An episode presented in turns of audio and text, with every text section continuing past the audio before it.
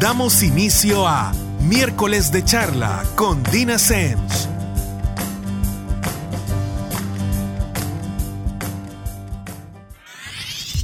Buenas noches y estamos de regreso con un miércoles más de charla con Dina Semch.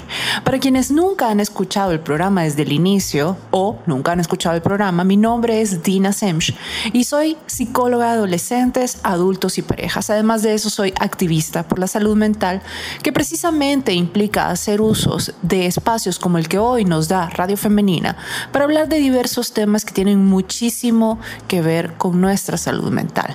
Recuerden que la idea con este programa no es alquilarle mis verdades, no es eh, que no las cuestionen, no es ni siquiera que tienen que aplicar para quienes son ustedes o para la vida que tienen.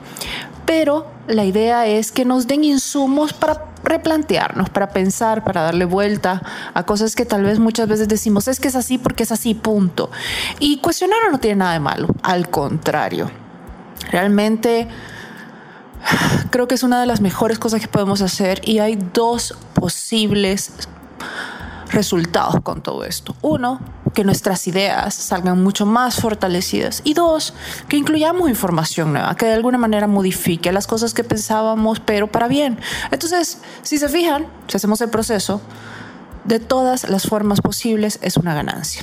Así que ya saben, ténganlo en cuenta a la hora de escuchar no solo este programa, sino que de repente las conversaciones de los demás o cuando nos dan opiniones distintas o cuando recibimos información diferente a la que tenemos, es buena idea siempre tener que la digamos que el gusto o la tendencia o, o la norma de contemplarla antes de solo descartarla. Pero sin extenderme más, empezamos ya a entrar en materia. ¿De qué vamos a hablar hoy? Fíjense que hoy vamos a hacer nuestro inventario. Digo nuestro porque ustedes me ayudaron con esto. Me ayudaron eh, por medio de redes sociales. Eh, les estuve preguntando la semana pasada, precisamente para este programa, eh, que cuáles habían sido los momentos que recordaban o los temas que recordaban de los miércoles de charla con Dina Semch. Desde el principio acordamos que no era importante si se acordaban del tema exacto, sino que algo que se les haya quedado. Y era, es una manera realmente de que todos hagamos un inventario, porque en esto me incluyo. Fíjense que una de las cosas que a mí me sucede personalmente con todo esto es parte del proceso que les estoy contando. Yo aprendo muchísimo. ¿Por qué? Porque de repente ustedes comparten un poco de qué tienen en la cabeza, de cuál es su postura referente a varios temas. Obviamente también los invitados que nos acompañan eh, para ciertos temas y que nos ayudan a desarrollarlos, que, a ver, yo veo todas estas temáticas desde mi quehacer, que es la psicología, pero no es la única óptica que existe. De repente tengo invitados que me ayudan a desarrollar, me complementan, con los que no estamos ni siquiera necesariamente de acuerdo todo el tiempo sobre todos los temas, pero no es el punto. Realmente el punto es que aprendamos. Y si algo he hecho yo durante este programa, si de algo puedo decir que me, me he dado el lujo de, es precisamente aprender. Y, y eso también va con todos ustedes y desde ya gracias por... Varios eh, me sugirieron temas, me dijeron que se acordaban de este, del otro, y miren, me han sacado unas sonrisas enormes porque había muchos de los que yo realmente no me acordaba.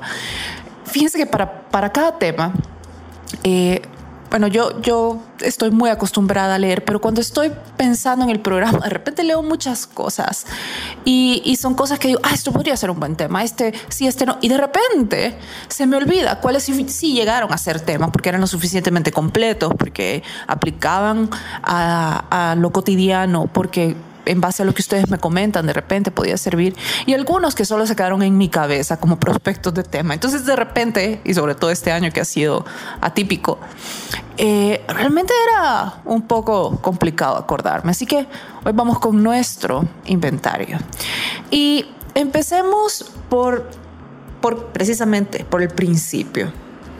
Voy a omitir nombres, o bueno, usuarios, eh, pero les voy a contar qué fue lo que me aportaron. Entonces, el primer comentario decía, tu relación en pandemia con tu esposo. Ese fue un programa que hicimos cuando eh, empezó todo este tema de la pandemia, estábamos con restricciones bastante fuertes. Y, era complicado porque yo estaba todavía pensando, bueno, ¿cómo hago? No había descifrado un montón de cosas para poder grabar los programas y seguirlos teniendo al aire y, y bueno, mantener lo de los invitados, etcétera, etcétera. Creo que como todos, eh, sin importar nuestro quehacer, nos enchivolamos terriblemente al principio. Pero, ¿quién creen que estaba a mano y encerrado conmigo sin mayor opción de querer participar o no? Precisamente mi esposo, Rodrigo Larín. Y fue chistoso porque a pesar de que les tengo que confesar que a mí todavía me cae re bien el tipo con el que me casé.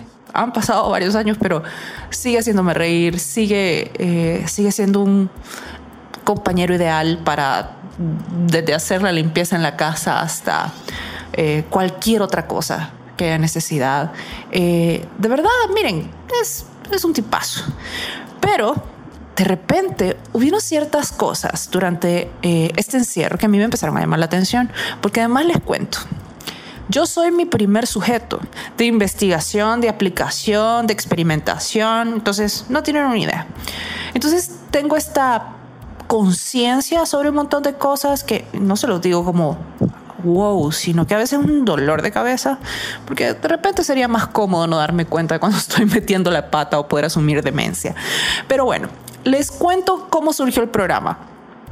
Eh, de repente, em, yo me estaba arreglando por la mañana y yo traté de mantener mi rutina lo más intacta posible. Yo seguí trabajando desde, desde que todo esto empezó, desde casa, pero seguí trabajando. Y probablemente mi trabajo en vez de disminuir se intensificó porque, bueno, con Fundación Continúa tomamos varias medidas y implicó un, un montón de trabajo extra, eh, que qué bueno que se pudo hacer. La cuestión es que en una de esas yo estaba haciendo mi rutina de la mañana, eh, ya me estaba arreglando y eh, me había terminado de tomar un café. A todo esto, mi esposo vio que me había terminado de tomar un café. Y en eso le digo, bueno, eh, voy a empezar, eh, porque eso implicaba encerrarme en una habitación por cuestiones de privacidad y em, voy a prepararme otro café. Y entonces él me dijo, otro café. Miren, yo no les puedo explicar lo que sentí en ese momento.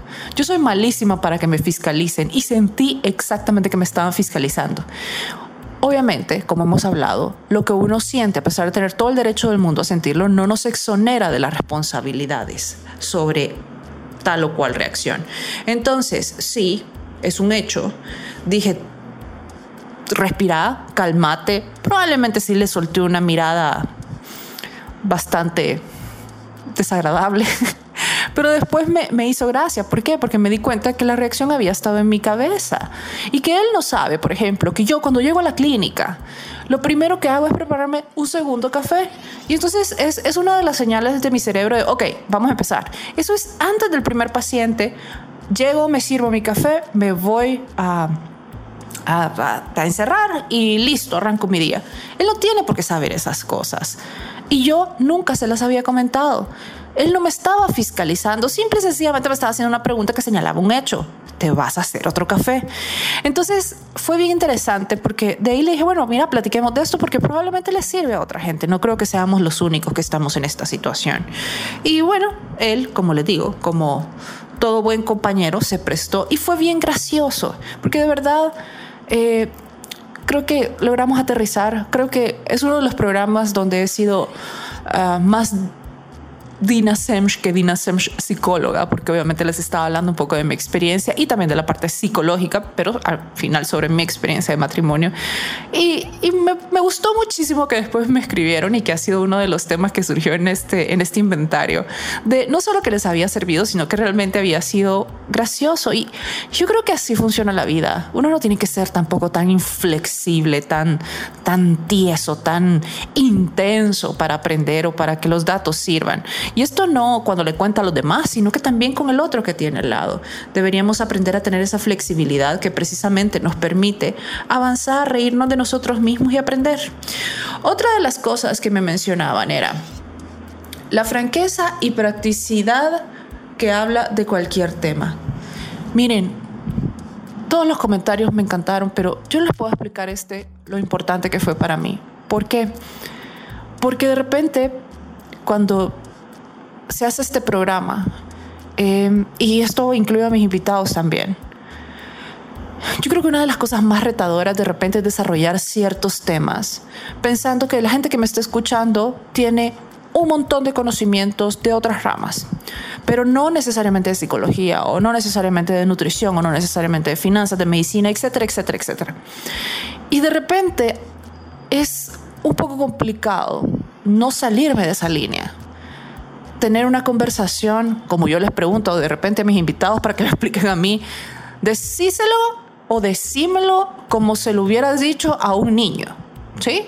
Ahí nos ponemos súper creativos. Entonces, el saber que, que, estamos logrando eso, que no lo estamos perdiendo, que, que, que la información les queda clara, que yo sé que muchos de ustedes de repente sí tienen otros conocimientos porque les encanta la psicología o porque se van, investigan, etcétera, etcétera, también es satisfactorio, pero yo no les puedo explicar qué tan importante para mí es que eh, sientan que este material es transparente, que este material lo entienden, que, que, que, no solo estamos hablando de psicología por hablar de psicología y estamos hablando de cosas súper elevadas y abstractas.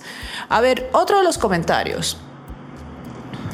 Dice, lo resumo en la frase, como anillo al dedo, así cada miércoles, lo máximo.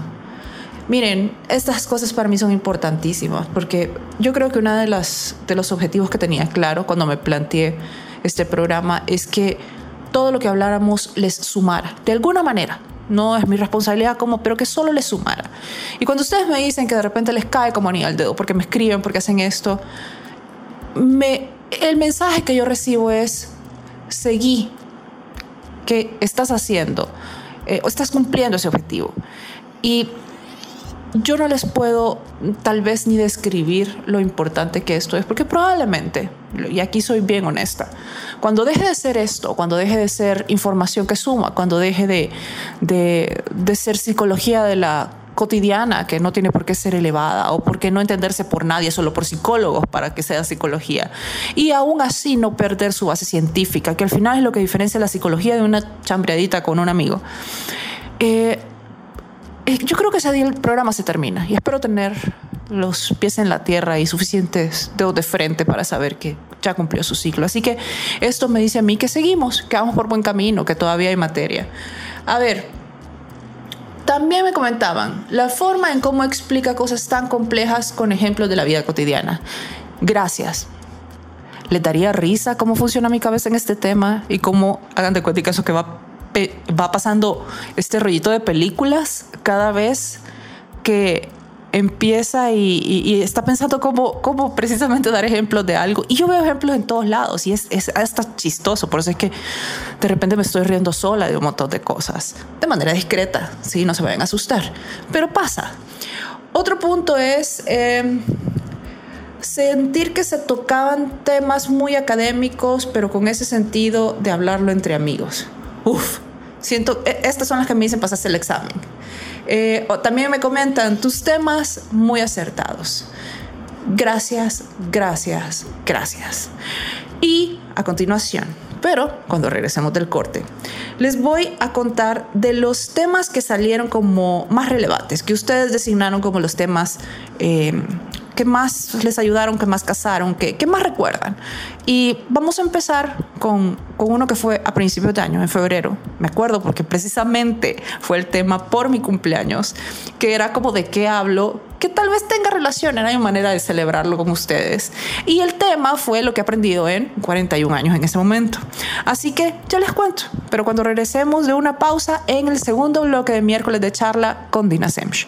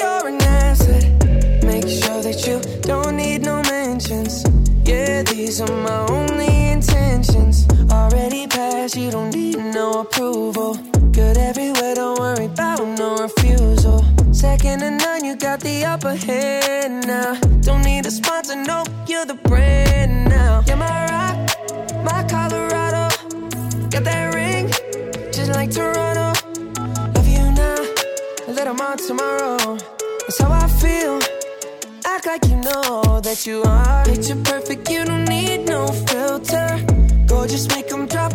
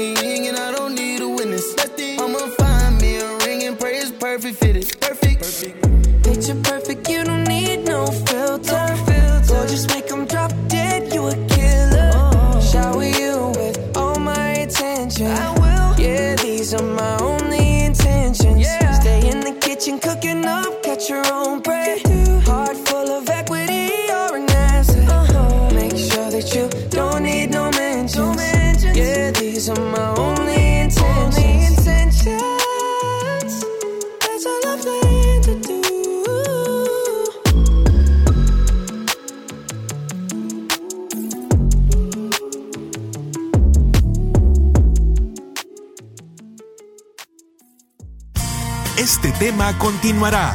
No nos cambie.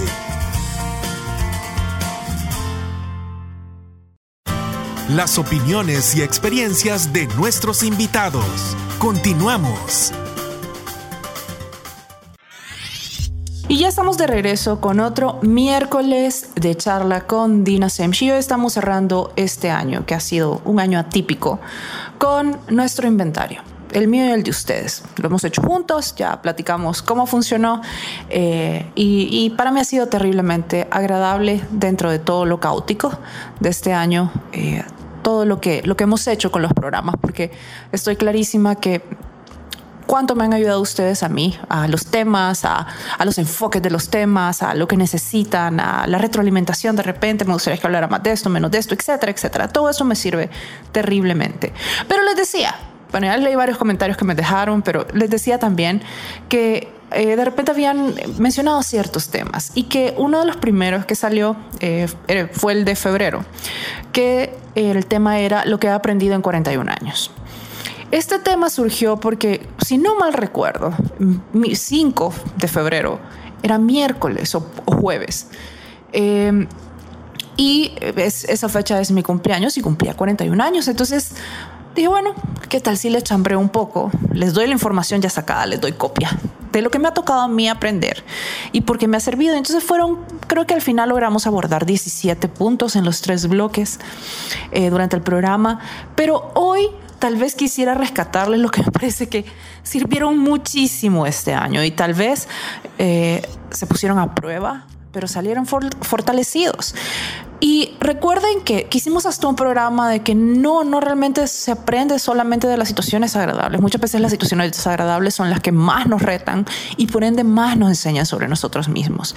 Pero bueno, el primer punto que rescato de lo que he aprendido durante estos 41 años, que fue un tema de febrero, es uno, el primerito. La vida no es siempre buena y no es justa, pero eso tampoco la hace mala. Yo no sé cuántas veces he hecho planes mentales con esta durante el 2020 porque creo que ha sido una situación complicada para todos de varias maneras, donde hemos visto gente que queremos pasarla mal, donde eh, nos hemos tenido que despedir de muchas personas y, y, en circunstancias bien atípicas. Y por eso creo que ha sido un año retador, pero creo que también nos ha enseñado muchísimo de nosotros mismos. Y, y sí, la vida tiene momentos malos, le sumaría yo. La vida tiene momentos injustos. Pero son eso, momentos, así como los buenos también son momentos y por eso hay que aprovecharlos. Pero bueno, una cosa no existe sin la otra. Si no tuviera momentos malos, no nos enteraríamos de los buenos. El otro punto era con berrinche o sin berrinche.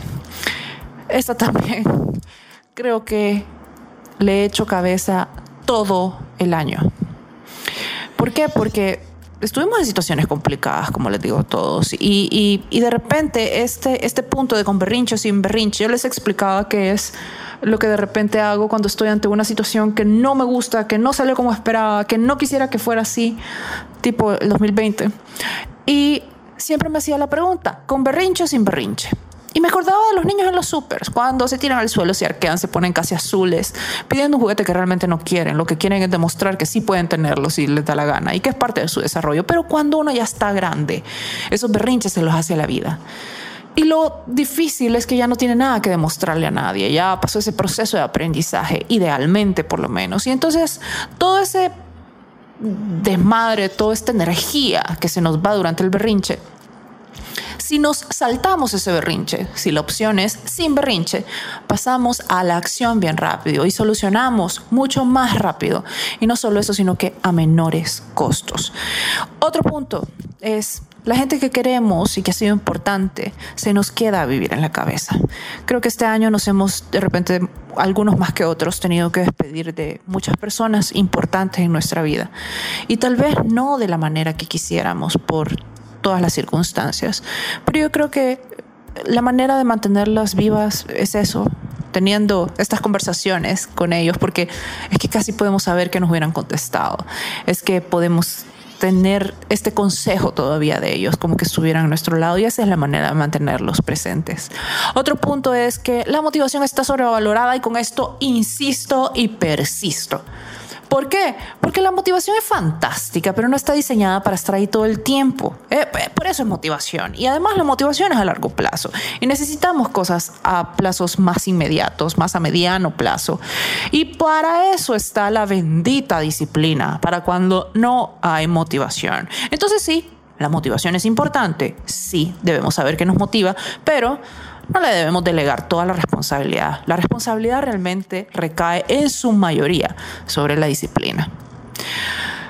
Otro punto, no, no el último de la lista, pero sí el, penúltimo que yo he seleccionado, es agradecerte recable al cerebro. Eh, yo no me canso de insistir en esto y no estoy hablando de agradecer estas cosas espectaculares, como ganarnos la lotería o conseguir un trabajo sin mover un dedo o que se nos cumpla tal o cual deseo. No, me refiero a precisamente agradecer las cosas en medio del caos, que ya lo hemos hablado, que realmente cambia la forma en la que vemos la vida, no porque nos volvemos personas positivas, ustedes saben que estoy peleada con esto de ser positivos, es simple y sencillamente porque nos convertimos en personas realistas, que implica ser capaces de ver en igual medida todo lo malo que nos pasa, para lo que usualmente somos profesionales, así como todo lo bueno que nos ocurre también, que pasa todos los días. No importa qué tanta atención le pongamos. Y que no importa cuántas veces se repite, si no adiestramos a nuestro cerebro para que ponga cierta, cierto nivel de atención, no nos vamos a enterar. Otro punto importante, y creo que la, todo, todo, este año lo ha dejado bien claro un hábito no necesariamente tenemos que disfrutarlo. ¿Se dan cuenta cuántos hábitos hemos generado durante este año? Un poco contra las cuerdas, un poco bajo presión, un poco eh, pasando de mucho a poco a más o menos. Eh, pero ahorita el, el alcohol gel, el lavarse las manos, el tener ciertos cuidados, se han convertido en un hábito. Miren, a mí me encantaría, yo, yo, yo la paso mal con el alcohol gel porque siento que las manos se me ponen como que son cartón, pero nada, no voy a dejar de usarlo. Es un hábito, no lo disfruto, pero es un hábito. como lavarse los dientes, es parte de lo que hacemos para estar bien. Y esto tiene mucho que ver con lo sobrevalorada que está la motivación y lo importante que es la disciplina, como les decía. Ahí tenemos el primer tema eh, que, me, que me dijeron, bueno, aparte del, del, de pandemia en pareja, que ya se los chambrié, cómo había surgido, etcétera. Otro de los temas que me mencionaron, y este es, miren, este tema en particular, me lo pensé muchísimo y les voy a contar por qué. Porque no quería que se sacara de contexto, no quería que cayera en algo morboso y, y me llenó un montón de satisfacción ver la respuesta de, de quienes me escribieron después o me retroalimentaron, porque creo que no, tal vez no puedo garantizar que en mayoría, pero, pero sí en una proporción significativa había pegado en el punto eh, para donde iba el programa. Y bueno, ¿cuál era en este caso el, el tema? Y que también fue en febrero, si no mal recuerdo. Eh, no, mentira, no fue en febrero, fue en marzo. Y era eh, el tema del programa No te mueras por mí. Precisamente en el tema surge de un libro que se llama exactamente así y que la descripción empieza con una frase de Mario Vargas Llosa que dice, ninguna sociedad donde una mujer sea un ciudadano de segunda clase y se vea atropellada y abusada será verdaderamente libre y democrática. Lo impresionante de este libro es que está compuesto. Tiene, a veces se los logro describir. Tiene una portada blanca que ustedes la abren y empiezan a leer. Y si le dan vuelta al libro, tiene una portada negra. Entonces es como dos libros en uno, hagamos de cuenta y caso. La parte blanca está, se llama Cartas de Amor, precisamente. Y está constituida por fotografías de mensajes de texto, correos, servilletas, papelitos, notas, cartas, etcétera, etcétera, que personas que habían sido físicamente abusivas con sus parejas habían dejado después de la agresión. Y luego se pone el nombre de, eh, que son nombres eh, ficticios para proteger la identidad de estas personas, pero se pone el nombre de qué pasó en la tapa negra. Entonces, hagan de cuenta y caso que sale, bueno, eh, la carta de José a Ana. Y entonces, si ustedes se van a la tapa negra, pueden ver qué pasó con Ana después de esa carta. Este libro es impresionante porque creo que deja claro cómo funciona el tema de la violencia y, cómo yo creo que eh, las mujeres deberíamos replantearnos y dejar de pensarnos tan víctimas de tantas situaciones, tan esperando a que se nos rescate y, y, valernos un poquito más por nuestros medios, que son diferentes en diferentes situaciones, pero siempre hay. Y que no, alguien que, que te quiere, no importa cuál sea el argumento, etcétera, etcétera, no, no te pega, no, no te agrede de ninguna manera, ni siquiera psicológica, ni siquiera verbal. Abuso es abuso y a veces no entendemos que, que una cosa da pie a otra y que es un círculo que no para. Muchas eh, de las cartas de, de la parte negra, no de las cartas, de las historias de la parte negra describen cómo tal persona terminó en coma, tal otra no puede caminar, tal otra perdió a su bebé, tal otra murió, etcétera, etcétera, etcétera. Y, y creo que pone en perspectiva y bien clara, por más que sea dolorosa, cómo funcionan muchísimas cosas que de repente cometemos el error de omitir. Entonces, como les digo, fue un programa un poco difícil, eh, pero creo que lo logramos, lo logramos, como les digo, entre todos. Y otro que me mencionaban, que yo particularmente disfruté mucho y que va en totalmente otra temática, ya fue para el 13 de mayo, que las cosas estaban complicadas porque creo que era la parte donde andábamos como que éramos hormigas locas todos y nadie sabía qué hacer, qué no hacer, cómo, etcétera, etcétera, etcétera. Y era, hoy todos ustedes son mis invitados.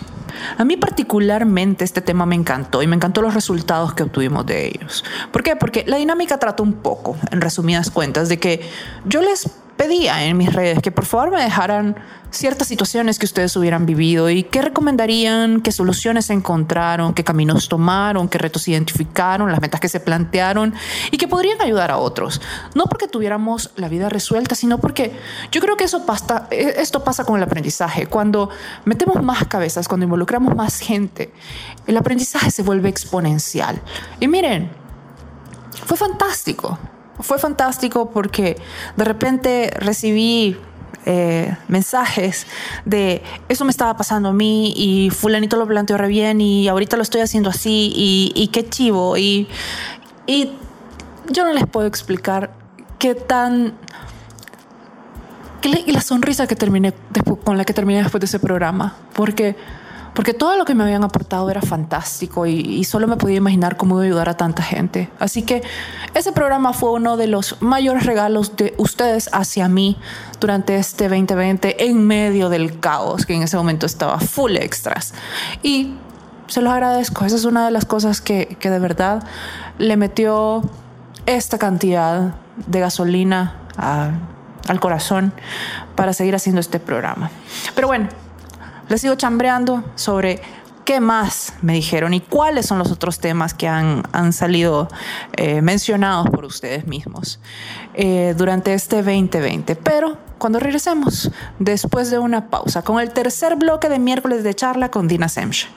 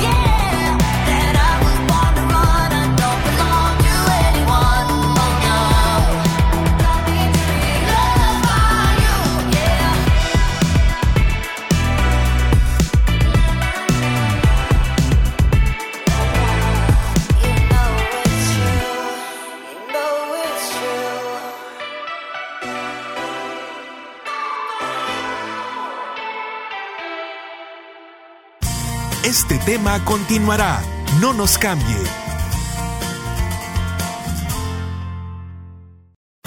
Las opiniones y experiencias de nuestros invitados. Continuamos. Y ya estamos de regreso con el tercer y último bloque de miércoles de charla con Dina Semch. Hoy estamos hablando de eh, nuestro inventario, el de ustedes y el mío, sobre los temas que transcurrieron este 2020, que ha sido un año particular. No por eso tal vez sin frutos, sin lecciones, pero sí particular y retador. Y les sigo contando qué más opinaron en redes sociales, de repente de, qué, recordaban, qué temas se les habían quedado dando vuelta en la cabeza. Em, quiero ver, aquí tengo las notas. Uno de los comentarios que a mí particularmente me gustó mucho es que me hizo entender que sí tengo las herramientas para afrontar la vida sin dejar que el estrés me domine. Y este es uno de los puntos que, que, me parece buenísimo cuando se logra con este programa, no importa en cuántas personas sea. Es de repente necesitamos ver las cosas desde fuera y evocar ciertas cosas que ya hemos hecho en nuestra vida para darnos cuenta de que el 100% de nuestros malos días los hemos superado.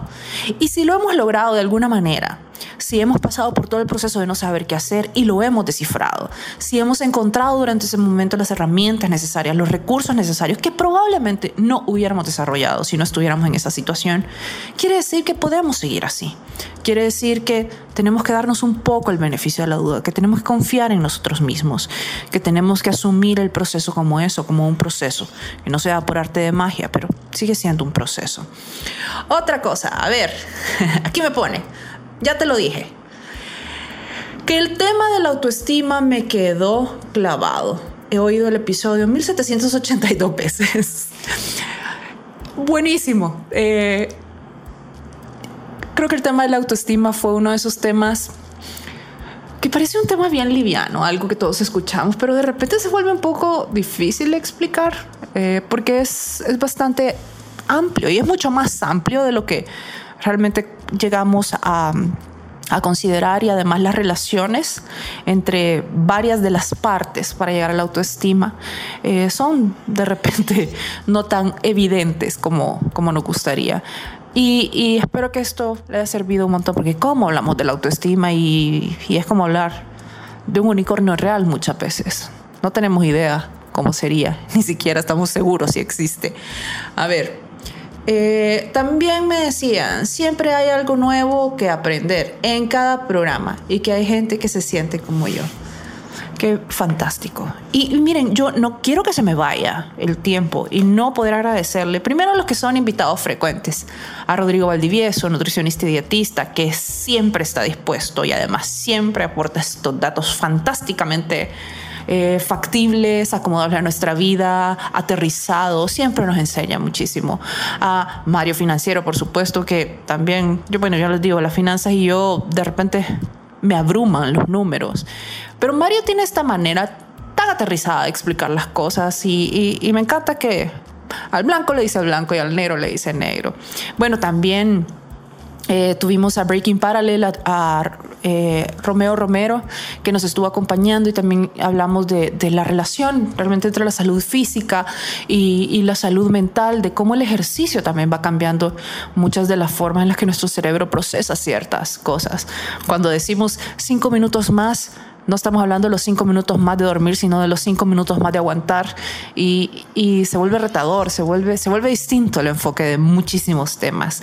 Eh, también, bueno, ah, yo creo que no terminaría eh, con toda la gente que, nos invitó. También, bueno, Andrea Cardona, eh, la primera mujer centroamericana en subir al Everest, que creo que también fue uno de los programas que me mencionaron. Em, yo conocí a Andrea en, en una charla que vino a dar al país. Y miren, primero no les puedo explicar qué fantástica la charla, porque yo pasé con la boca abierta y, no, no, pude, mi cabeza estuvo ahí todo el tiempo, no podía poner atención en otra cosa más que en lo que ella estaba diciendo. ¿Por qué? Porque cuenta sobre cómo toda esta experiencia, que fueron años, porque no crean que yo no sabía, ¿verdad? Ese día me enteré, pero el Everest no va uno y dice, bueno, voy para arriba con permiso, sino que implica todo esto durante muchos años y subir todos estos lugares y demostrar que puedes, etcétera, etcétera. Y, me impresionó un montón. Eh, no solo, obviamente, físicamente lo que implica, sino mentalmente es un reto enorme, enorme. Y cuando yo dije, bueno, no pasa nada, le voy a escribir a ver que me dice si acepta que venir al programa. Y miren, durante ese momento estaba empezando todo esto de, de, la pandemia y, y, ella no podía venir. Primero surgió una charla en otro lado y que sí, que no, y eh, fue complicado. Pero lo fantástico de Andrea es que siempre estuvo más que dispuesta a solucionarlo y lo logramos hacer eh, por medio de, llamada. Y, y, fue fantástico. Miren, jamás se me olvida esta esta lección que decía ella cuando ya le tocaba, eh, creo que era la última subida, y que eh, le decía a la persona que llevaba el grupo que se llevara lo necesario. Y ya se llevaba un libro, un libro y describe chiquito, delgadito para poder leer de repente, porque no había mucho que hacer cuando paraban. Y entonces, eh, como le revisan las mochilas, la persona que llevaba el grupo le dijo, no, el libro no. Y le dijo ella, pero es que lo voy a leer. Y entonces él le dijo que, que no, que cortara las páginas que iba a leer y que dejara el resto. Y también hizo que cortara el cepillo de dientes, que solo se llevara la cabecita para poder lavarse los dientes, pero que aún el palito, el cepillo de dientes era peso que no necesitaba en su mochila. Y hacía la referencia de cómo de repente nos revisamos nuestro, nuestra mochila en el recorrido de la vida y tenemos pesos que por sí mismos parecen chiquitos, pero que ya sumados pueden evitar que lleguemos a los lugares que nos hemos planteado llegar. Y, bueno, eso fue dentro de un montón de cosas fantásticas sobre su experiencia y, y fue un gustazo tenerla en el programa. Igual que todos los invitados que, que de verdad yo sé que se sientan, tienen toda la paciencia del mundo. Eh, Fundación Continúa también, que, ha hecho una labor fantástica y que estoy orgullosísima de ser parte de eh, durante todo este año, el directorio de psicólogos, el, el, hablar sobre salud mental, más que nunca, porque ya lo hacían desde hace mucho tiempo, el entrenamiento, su equipo de psicólogos. Eh, y dentro de todas estas circunstancias que miren, de repente hay cosas que parecen bien sencillas y se complican un montón, ustedes lo sabrán porque también lo han vivido. Entonces, gracias a todos ustedes porque realmente han sido parte sumamente importante, vital diría yo, de este programa. Gracias por la buena disposición siempre. Gracias por presentar de repente temas que creen que pueden ser de utilidad. Y, nada, gracias, gracias porque gracias a ustedes todo esto sigue funcionando. También quiero ver que no se me quede nadie. Me decía, a ver, este me sacó una sonrisa, que nos ayudaste a sobrellevar todo esto de la pandemia desde diversos temas.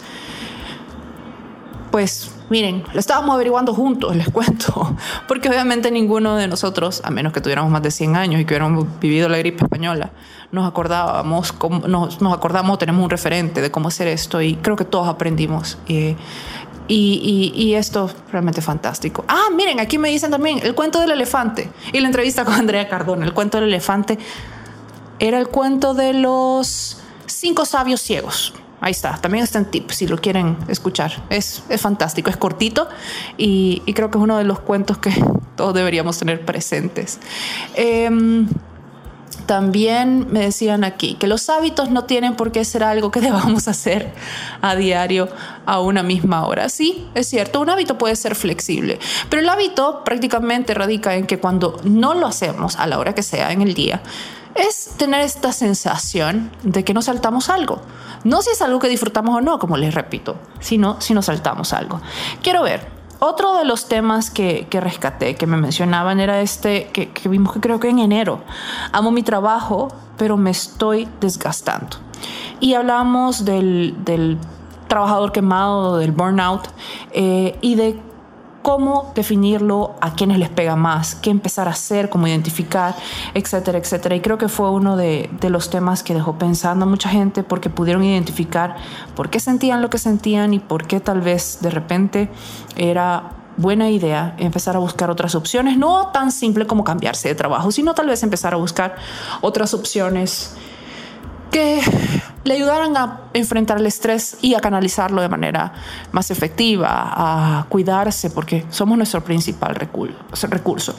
Y yo creo que aquí les va a sonar un poco como que, no sé si han visto este, este meme de que este año ha sido enero, febrero, pandemia, diciembre. No quiero que los temas suenen así, lo que pasa es que sí, desde que todo esto empezó, hemos visto un montón de temas relacionados con la pandemia y no quiero quedarme solo en eso. Pero en marzo, creo que recién ah, empezábamos la, eh, el encierro, la cuarentena, que, que fue la parte bastante fuerte y, y, como hablábamos, hasta confusa, diría yo. Eh, hablamos de salud mental en tiempos de pandemia. Eh, realmente creo que, miren, este tema hasta, hasta para mí fue un reto porque había tanta información en ese momento y no toda información que, que nos sirviera, que hiciera un cambio, que valiera la pena y de repente era confuso y de repente decía, bueno, hace uso de lo que tenés en la cabeza para, para discriminar, para discernir, para, para poner en orden esto y que sean cosas que, que, sirvan más allá de solo datos estadísticos. Y hablamos de ciertas cosas que, nos, que de repente nos daban... Eh, ciertas líneas a lo largo de la historia de, de, de tal vez no pandemias, eh, pero sí de repente ciertas situaciones que habían habido en, ciertos sectores, en, ciertos temas, que daban una idea de que, cómo funcionaba el encierro cuáles podían ser las consecuencias y por ende qué debíamos hacer para evitarlas.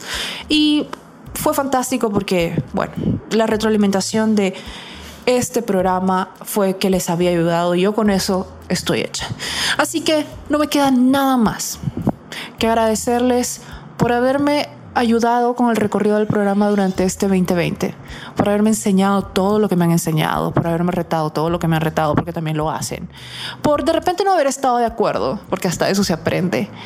Y realmente espero que tanto ustedes como yo podamos hacer de este 2021 que viene un buen año, de todas las formas posibles.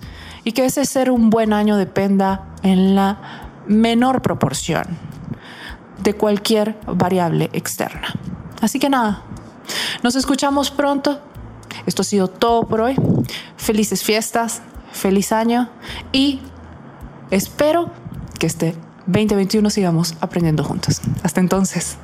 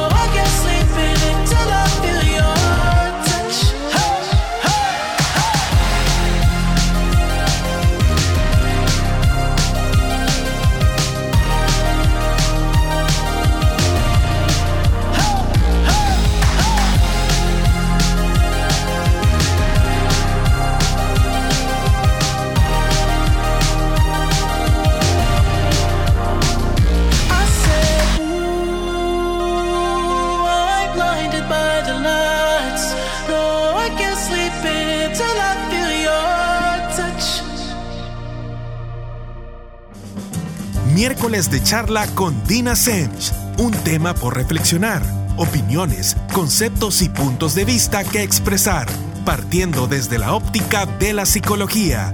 Sintonícenos el próximo miércoles por Radio Femenina.